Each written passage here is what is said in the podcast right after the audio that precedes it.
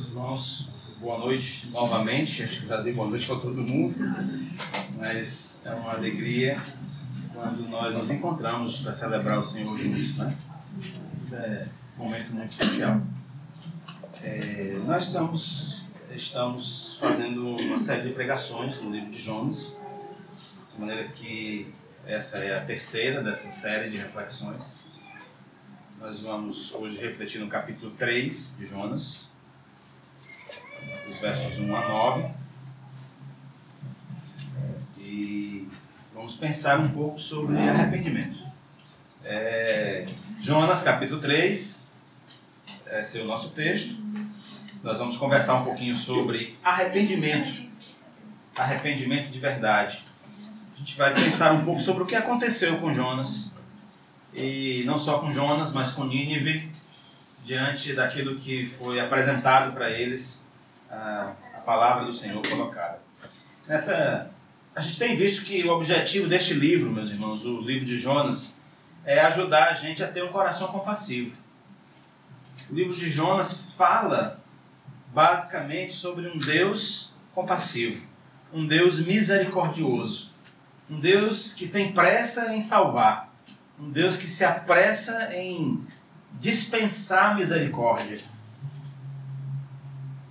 Deus ordenou que Jonas fosse a Nínive, uma cidade muito grande, 120 mil habitantes, para pregar o Evangelho, pregar a mensagem de Deus. E a mensagem era que eles precisavam se arrepender dos pecados deles. Mas Jonas não foi. Jonas pegou outro barco, foi para outra cidade, a gente viu numa das nossas reflexões, isso causou um tumulto muito grande no barco em que ele estava. Uma grande tempestade tomou conta do barco, de maneira que Jonas acabou tendo que admitir que tudo aquilo estava acontecendo por causa dele. Jonas não teve misericórdia de ninguém, mas os marinheiros tiveram misericórdia dele, não queriam matá-lo, não queriam jogá-lo ao mar. Né? Depois Deus mesmo teve misericórdia de Jonas e poupou a vida dele mesmo diante daquela tempestade. Jonas, quando fugiu da vontade de Deus, foi jogado ao mar e foi salvo.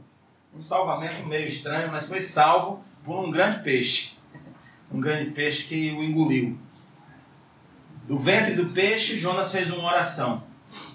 Uma oração de arrependimento, uma oração de reconhecimento e eu quero começar com um trechinho dessa oração, não todo ele, mas a partir do verso 7 do capítulo 2, que antecede ao 3 que nós vamos ver hoje. Jonas diz o seguinte na sua oração, Jonas capítulo 2, verso 7. Quando a minha vida já se apagava, eu me lembrei de ti, Senhor. E a minha oração subiu a ti, ao teu santo templo. Aqueles que acreditam em ídolos inúteis desprezam a misericórdia. Mas eu, com um cântico de gratidão, oferecerei sacrifício a ti. O que eu prometi, cumprirei totalmente. A salvação vem do Senhor. Na sua oração de arrependimento, Jonas reconhece que a falta de misericórdia é própria de quem coloca sua confiança em falsos deuses. Gente, como isso é impactante. Preste atenção, a falta de misericórdia é própria de quem coloca sua confiança em falsos deuses. Essa é uma dura constatação. E nós precisamos colocar essa lente de aumento sobre a nossa falta de misericórdia. A questão é que é impossível aos ídolos demonstrar misericórdia. Os ídolos não têm misericórdia para com ninguém. As forças espirituais que se estabelecem por trás desses ídolos querem a destruição e não a misericórdia. Portanto, os ídolos não têm misericórdia a dar a ninguém. Eles vivem do medo das pessoas. Os ídolos vivem de pessoas amedrontadas. Os ídolos vivem de pessoas que têm receio de como viver a vida. Portanto, quem neles confia, quem nesses ídolos confia, não sabe o que é ser perdoado. Não sabe o que é receber misericórdia. A misericórdia, para eles, é uma palavra oca. É Aliás, me dói às vezes, né? Porque a palavra misericórdia se tornou uma, uma pausa de, de pensamento, se tornou uma interjeição. É o teclado que não funciona, você diz misericórdia, Senhor. Como assim? Você sabe o que você está pedindo? Você está falando? Você sabe o que significa isso? Aqueles que adoram ídolos mudos não sabem, não entendem o que é misericórdia. Porque eles nunca foram alcançados. Mas nós, aqueles que foram alcançados e perdoados pelo amor de Deus, nós sabemos o que é misericórdia. Nós fomos libertos pelo perdão que nós recebemos. Nós sabemos o que é ser alcançado por um amor que poupa a nossa vida pecadora que age de forma misericordiosa conosco. E quando nós descobrimos a misericórdia de Deus, meus irmãos, é impossível ficar insensível à dor do outro. É impossível não ser também misericordioso quando você é alcançado pela misericórdia de Deus. Ainda nessa mesma oração, Jonas percebeu que ele tinha sido alvo da misericórdia de Deus. Ele tinha sido poupado. Embora engolido por um grande peixe, ele estava vivo. Ele não tinha morrido, ele tinha desobedecido frontalmente o Deus Criador do universo e ainda estava vivo. Misericórdia de Deus na vida dele. Por isso a alma de Jonas se encheu de gratidão. Mesmo ali, no ventre do peixe, Jonas agradeceu. Mesmo ali, sem esperanças de curto prazo. Jonas encheu-se de gratidão. Meus irmãos, a gratidão brota do entendimento de que nós não merecemos nada. Aquele que acha que merece alguma coisa não tem por que ser grato. Aquele, aquele que acha que o mundo está devendo alguma coisa para ele não consegue ser agradecido. Aquele que acha que as pessoas estão sempre devendo alguma coisa para elas que elas são sempre dignas de mais do que estão recebendo, não conseguem ser gratas. A gratidão vem de um coração que sabe que não merece nada.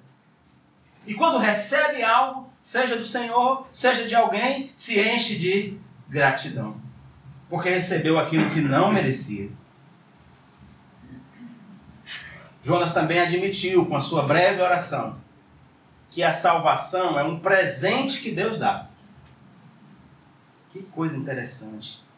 A salvação, meus irmãos, não está no nosso controle. Nós não temos controle sobre a salvação de Deus.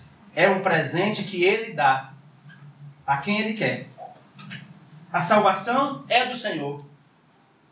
Embora que Deus deseje que todos se salvem, esse presente é que ele deseja dar a todos é um presente que pretende mudar a direção da vida das pessoas.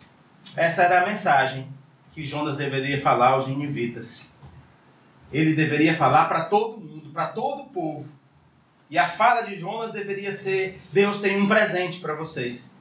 Ele está disposto a esperar 40 dias até que vocês mudem a direção da vida de vocês. Tá certo que a palavra é um pouco mais dura, assim, Jonas chegou dizendo que em 40 dias a cidade ia ser destruída. Mas era isso que ele estava querendo dizer. Olha, Deus não destruiu ainda. Ainda vocês têm 40 dias para mudar a direção da vida de vocês.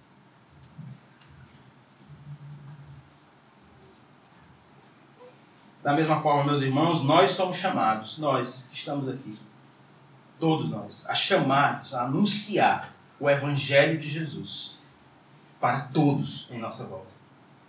Nós somos chamados a fazer aquilo que Jonas fez lá em Nínive a anunciar para aqueles que estão à nossa volta: olha, você ainda tem tempo de mudar a direção da sua vida. Você ainda está vivo. Você tem tempo, você pode mudar. E Deus lhe dá essa possibilidade de você mudar a direção da sua vida. Amados, nós precisamos abrir a boca e falar a respeito da salvação de Deus. As pessoas estão vivendo vidas destruídas. As famílias estão vivendo vidas destruídas. O país está vivendo uma vida destruída e os filhos de Deus estão de boca fechada. Não, nós precisamos abrir a boca. Abrir a boca e anunciar a salvação de Deus. E a salvação de Deus é ainda há tempo. Você ainda pode mudar a direção da sua vida. Depois dessa breve oração, o peixe grande regurgita Jonas na beira da praia e Deus chama Jonas. Capítulo 3, verso 1 diz assim: A palavra do Senhor veio a Jonas pela segunda vez com esta ordem: Vá à grande cidade de Nínive e pregue contra ela a mensagem que eu lhe darei. Jonas obedeceu a palavra do Senhor e foi para Nínive. Era uma cidade muito grande, sendo necessários três dias para percorrê-la. Jonas entrou na cidade e a percorreu durante um dia, proclamando: Daqui a 40 dias Nínive será destruída. Os ninivitas creram em Deus, proclamaram um jejum e todos eles, do maior ao menor, vestiram-se de pano de saco. Quando as notícias chegaram ao rei de Nínive, de Nínive ele se levantou do trono, tirou o manto real, vestiu-se de pano de saco e sentou-se sobre cinza. Então fez uma proclamação em Nínive. Por decreto do rei e de seus nobres, não é permitido a nenhum homem ou animal, bois ou ovelhas, provar coisa alguma, não comam nem bebam, Cubram-se de pano de saco, homens e animais, e todos clamem a Deus com todas as suas forças. Deixem os maus caminhos e a violência. Talvez Deus se arrependa e abandone a sua ira e não sejamos destruídos. Tendo em vista que eles o que eles fizeram e como abandonaram os seus maus caminhos, Deus se arrependeu e não os destruiu como tinha ameaçado. Deus de bondade e misericórdia. Caminha conosco, Pai. Que a tua palavra, que já começou a falar o coração dos teus filhos, continue a obra de transformação. Que o Senhor sabe fazer mais do que ninguém. Em nome de Jesus que oramos. Pela segunda vez, Deus procurou Jonas. Pela segunda vez. Quantas vezes ele já procurou você? Quantas oportunidades o Senhor já lhe ofereceu? Quantas vezes ele apontou para você o melhor caminho? Quantas vezes o Senhor lhe indicou o caminho da paz?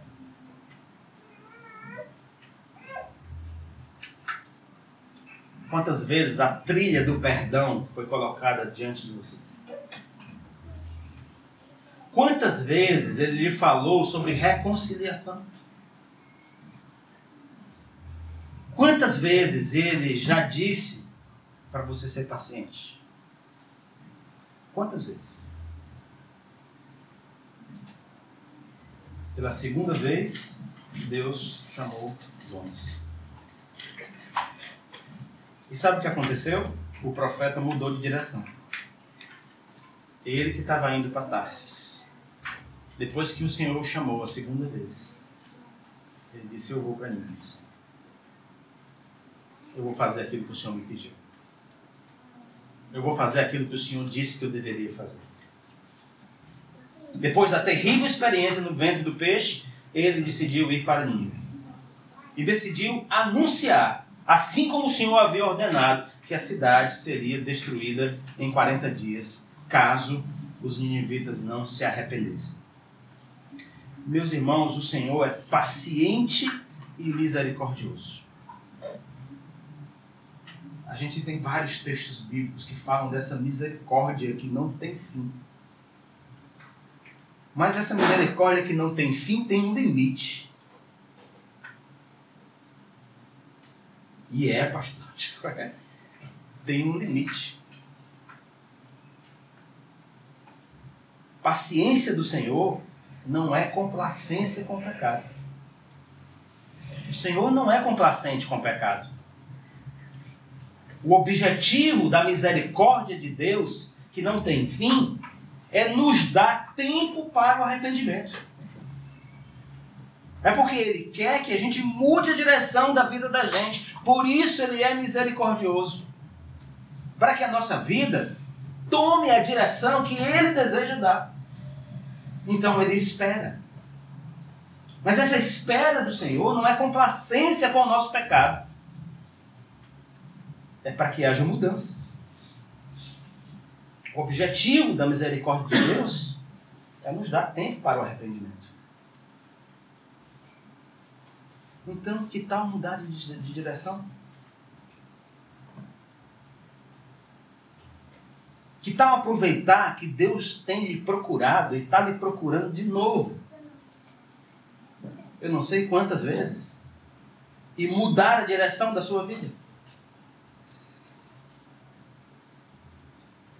A mensagem que Jonas levou para Nínive era muito dura. 40 dias e a cidade será destruída. Eu imagino uma notícia dessa chegando em uma pessoa, né? Profeta no meio do, do templo, chegando aqui, dizendo: Ó, oh, 40 dias e Deus vai destruir a cidade de João Pessoa. Então você vai fazer chacota dele, né? Acho. Fazer piada. Ó, oh, cara, o, o, sujeito da televisão ir lá chegar: Ó, oh, diga aí pro pessoal, né?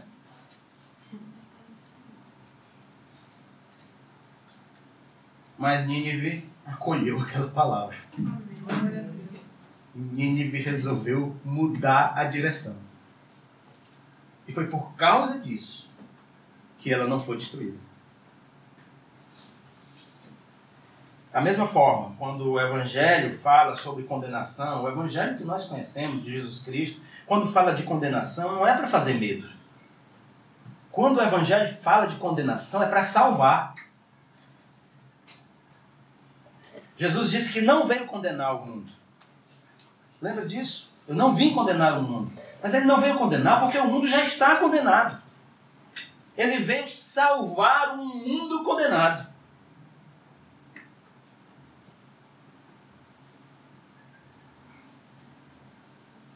Primeiro, a mensagem precisava ser anunciada aos indivíduos. Por isso, Deus chamou Jonas e disse: Jonas, vá para Nínive, anuncie a palavra lá diga para eles que a maldade deles, a violência deles chegou no limite. Isso tornou possível, possível esse anúncio da palavra, tornou possível a mudança de direção da cidade. Isso é, tornou possível que a cidade se arrependesse e que Deus a salvasse. Mas isso só aconteceu porque Jonas foi lá e anunciou e falou disso e falou que havia esperança de mudança, que ainda havia tempo para mudar a direção da vida. Da mesma forma, meus irmãos, nós precisamos anunciar o Evangelho de Jesus de forma intencional, por meio dos nossos relacionamentos, por meio das pessoas com quem nós convivemos, para que haja possibilidade de arrependimento para as pessoas que estão à nossa volta. Há um texto, se não, memória, se não falha a memória, é no profeta Ezequiel, pois me ajudem, mas que é Deus dizendo assim: olha, se você não fala nada para aquele que é o ímpio e ele é, morre, você vai ser, vai ser requerido do seu, de você o sangue dele, Ezequiel.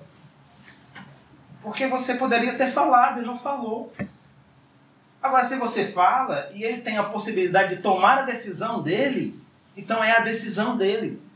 Mas quando você não fala, você nega a possibilidade da pessoa mudar a direção da vida dela. Entende isso, meus irmãos?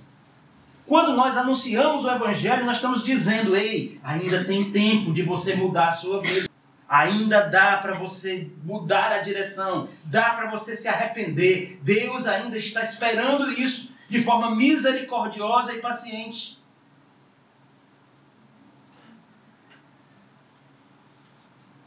Nós somos chamados por Jesus a fazer discípulos, a anunciar o Evangelho para que as pessoas percebam a salvação, se rendam a Jesus, se tornem discípulos delas. Os nossos relacionamentos, meus irmãos, precisam ser intencionais.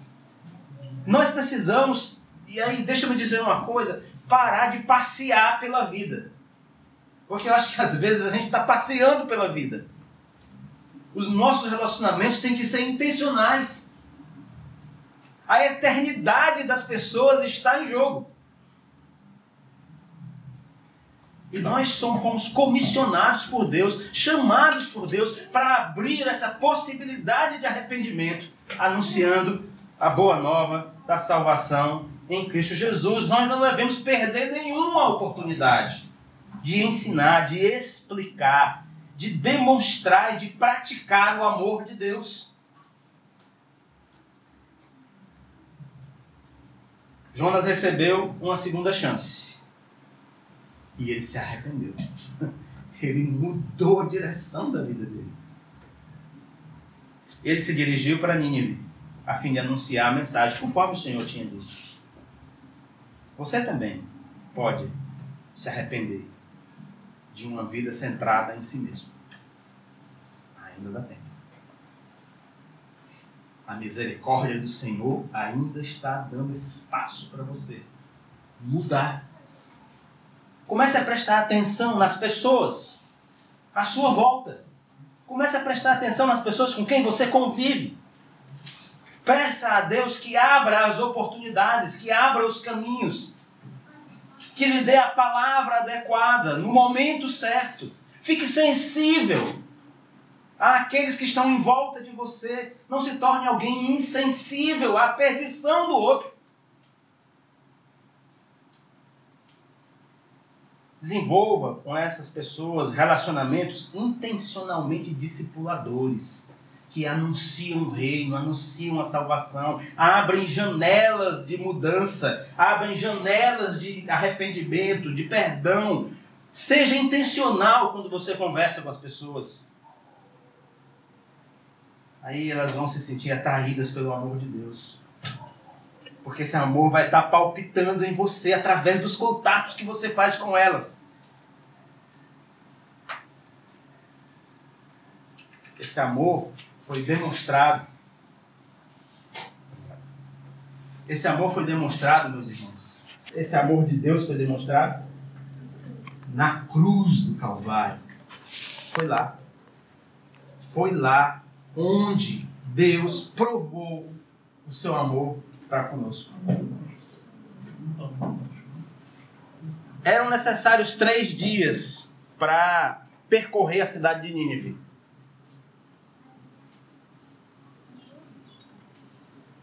Alguns estudiosos é, dizem que a cidade, se isso é verdade, se essa a informação está precisa, porque pela linguagem, pela, pela na língua original, pode ser uma outra interpretação, pode ter sido a ordem de Deus para ele pregar três dias, e não que a cidade precisaria de três dias para ser percorrida. Mas, de uma forma ou de outra, era uma cidade enorme, porque se ele poderia andar por três dias nela, ela ainda era uma cidade muito grande. Né? A verdade é que essa cidade deveria ter cerca de talvez 50, 60 quilômetros de raio, se fosse uma, uma cidade para percorrer por três dias. No entanto, é, no final do primeiro dia daquele avanço missionário, cadê a, a Lívia? Desse avanço missionário que Jonas foi fazer na cidade de Nínive, né? Era um avanço de três dias. É, três dias que o pessoal faz lá? No mínimo. No mínimo, né? Pois é. Três dias. No final do primeiro dia do avanço, os frutos do arrependimento já começaram a ser colhidos. Ao final do primeiro dia de pregação, a cidade já caiu diante do Senhor, arrependida. Quem diria?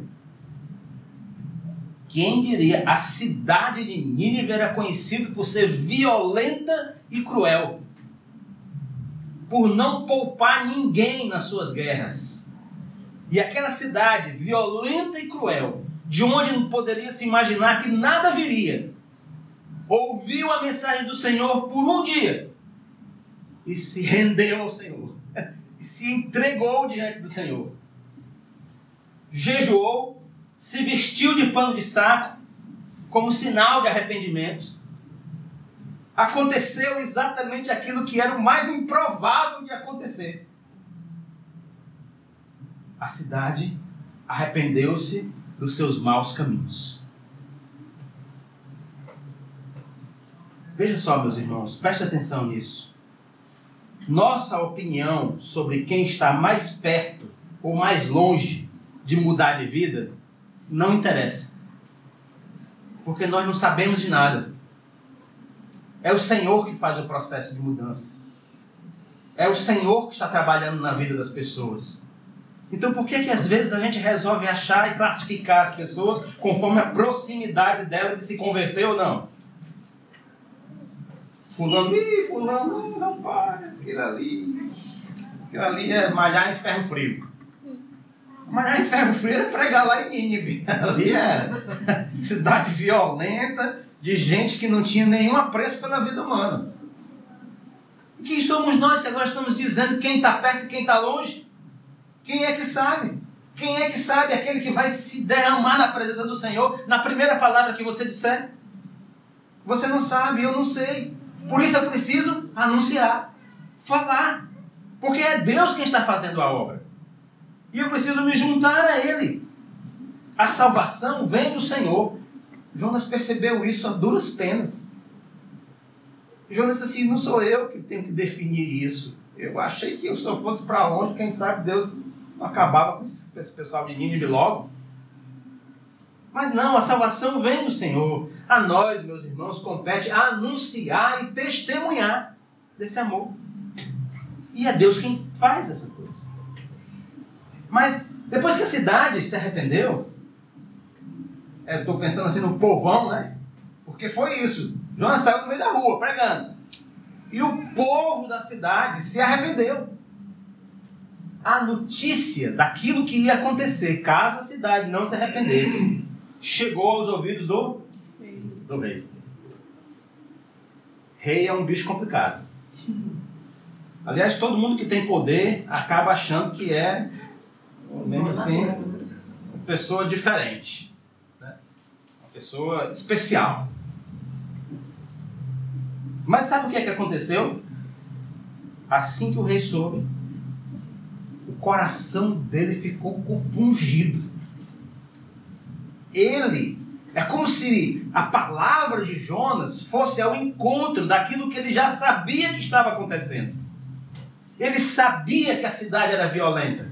Ele sabia que eles não tinham misericórdia de ninguém. Eles sabiam que eles não poupavam a vida de ninguém. E quando a palavra de Jonas chegou, aquele homem simplesmente quebrantou-se diante de Deus. Se vestiu de pano de saco, se sentou sobre cinzas para demonstrar o seu arrependimento. E ali era o seu arrependimento pessoal. Ele. Mas não foi só isso. Ele foi, na verdade, responsável, agiu com responsabilidade com aqueles que estavam sob o poder dele. Porque além de ele se arrepender, ele resolveu anunciar e proclamar um jejum nacional. pediu a todas as pessoas que clamassem por misericórdia de Deus, pela misericórdia de Deus. E aí, meus irmãos, a cidade foi poupada. O, o finalzinho do texto que nós lemos diz assim, ó, verso 10: Tendo em vista o que eles fizeram, e como abandonaram os seus maus caminhos, Deus se arrependeu e não os destruiu como tinha ameaçado.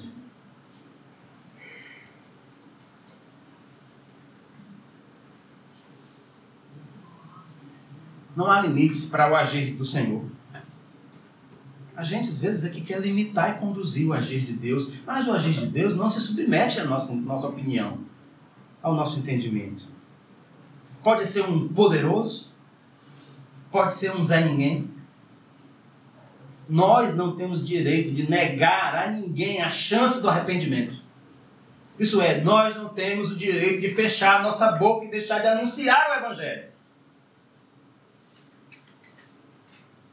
Pode ser alguém pouco instruído ou intelectual, não importa. A mensagem do Evangelho precisa ser apresentada.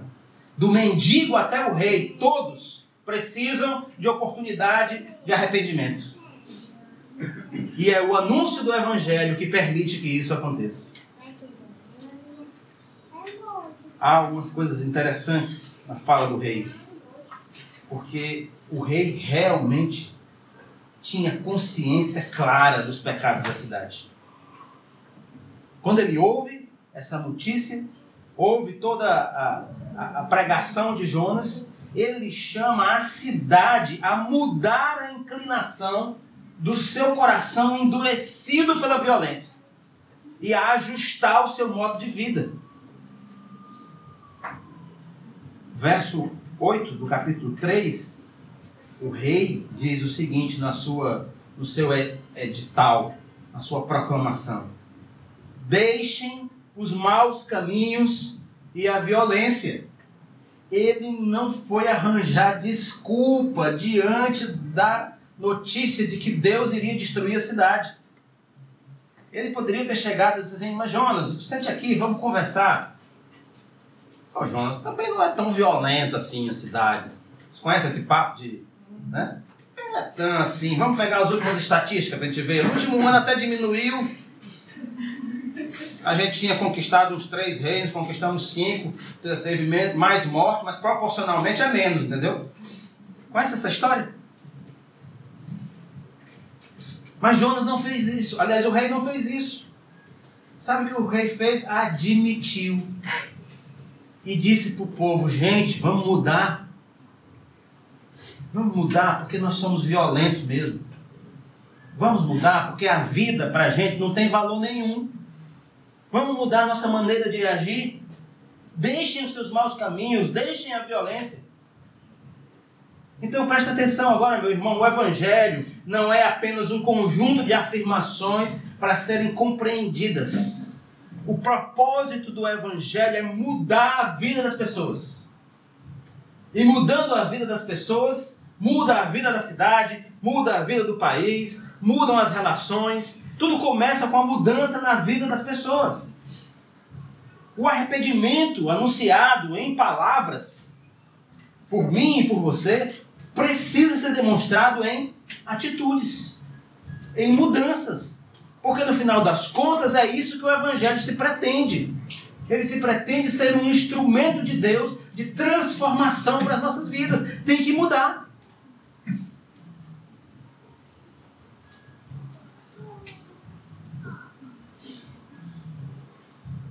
Me arrisco a dizer que não há salvação sem arrependimento antecedendo salvação. Não tem isso.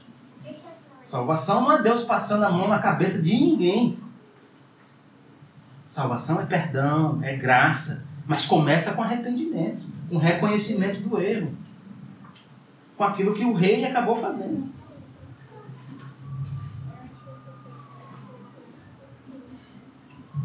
O profeta Isaías, capítulo 30, no verso 15, diz algo muito especial e muito interessante sobre arrependimento.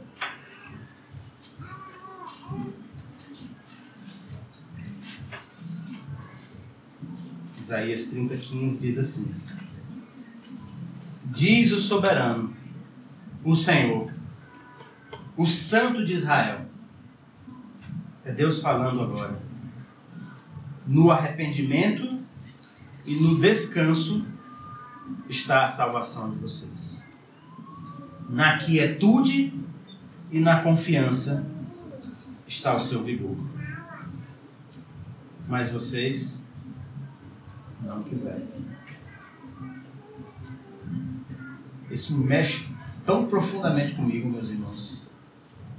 É Deus dizendo: vocês não quiserem.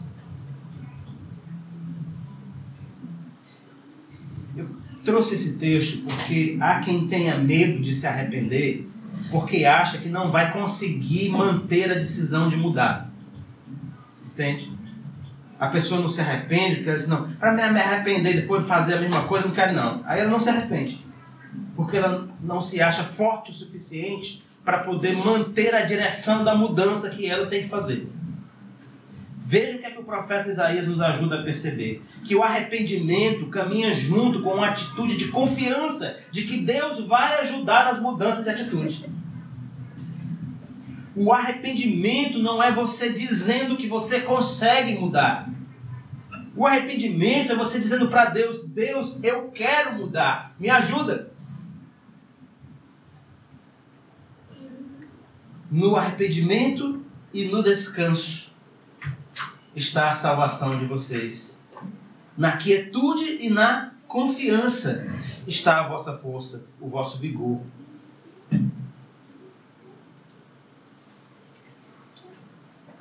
O arrependido que tenta mudar sozinho ainda está tentando ficar no controle, meus irmãos. Se você se arrependeu e você ainda quer controlar o seu arrependimento, a sua mudança, você ainda não entendeu a natureza do amor de Deus.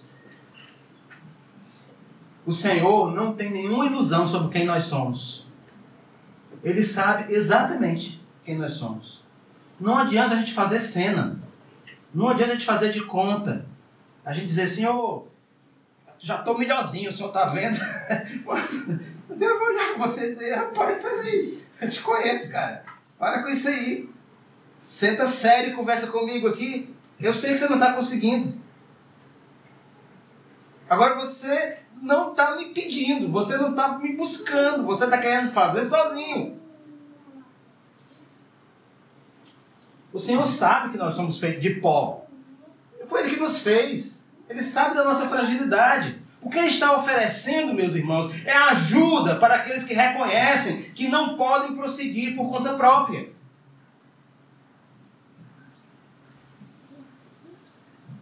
Arrependimento com confiança de que o Senhor vai nos ajudar a mudar.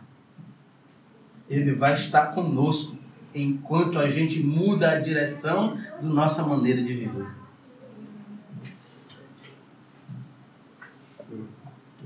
Perto de concluir já aqui, bem pertinho. Jonas recebeu uma segunda chance e se arrependeu. O que você acha de aproveitar a chance que Deus está lhe dando e mudar o rumo da sua vida? O que você acha de confiar no poder de Deus para capacitar você a viver uma vida diferente? Lembre-se do que disse o profeta Isaías. No arrependimento e no descanso está a salvação de vocês. Na quietude e na confiança está o seu vigor. Você quer?